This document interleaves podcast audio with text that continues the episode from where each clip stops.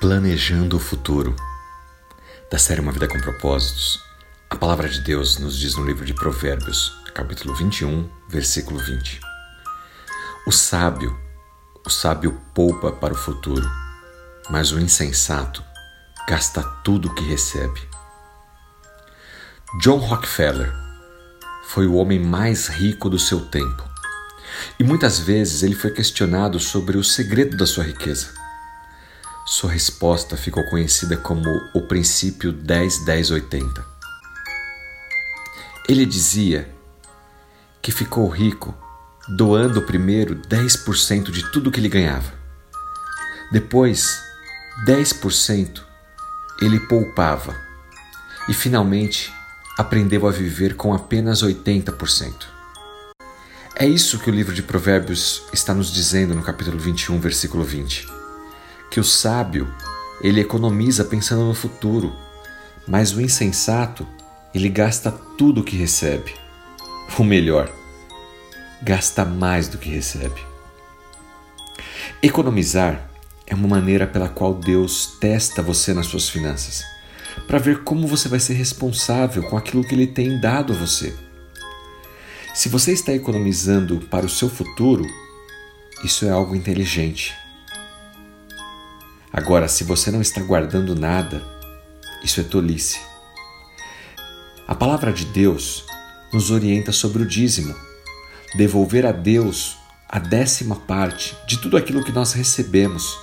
E nós devemos fazer isso em primeiro lugar.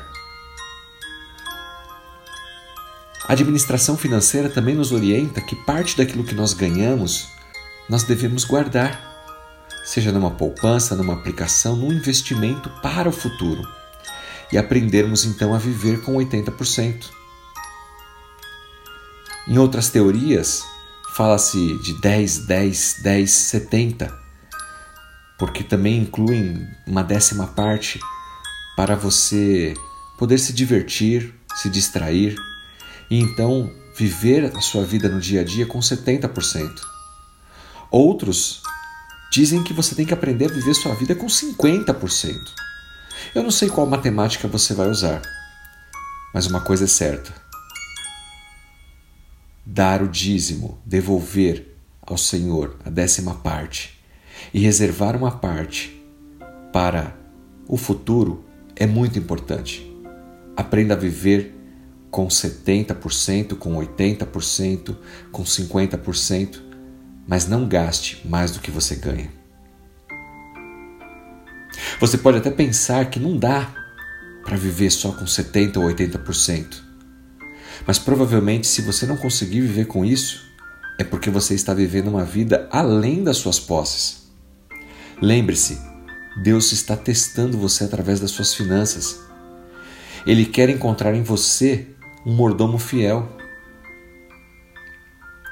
o princípio de devolver o dízimo, guardar para o amanhã, é totalmente oposto ao que o mundo nos orienta hoje.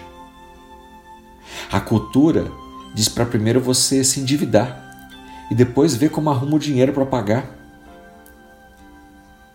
Mas Deus, Deus nos orienta a sermos bons administradores, gestores do recurso porque se formos sobre o pouco, seremos sobre o muito.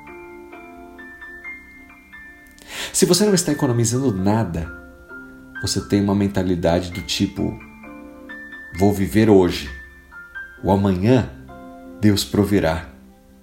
É muita fé, não é mesmo? Nós somos chamados a planejar, a poupar para o amanhã. Deus vai prover? Vai mas Ele vai prover de acordo com a sabedoria e responsabilidade de cada um de nós. Deus não quer apenas que você pense no amanhã, Ele quer que você planeje o amanhã. É muito inteligente adiar uma compra de hoje se isso permitir que você viva melhor o seu propósito amanhã.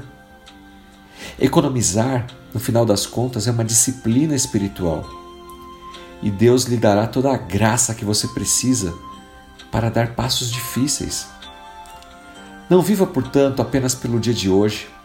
Aprenda a fazer o que for preciso para economizar dinheiro para o futuro, Essa é a maneira de Deus fazer as coisas. Quando você ignora os princípios de Deus, você está trazendo estresse financeiro para sua vida. Quando você decide fazer do jeito de Deus, isso lhe trará paz. Pense nisso e que Deus te abençoe. Em nome de Jesus Cristo. Amém.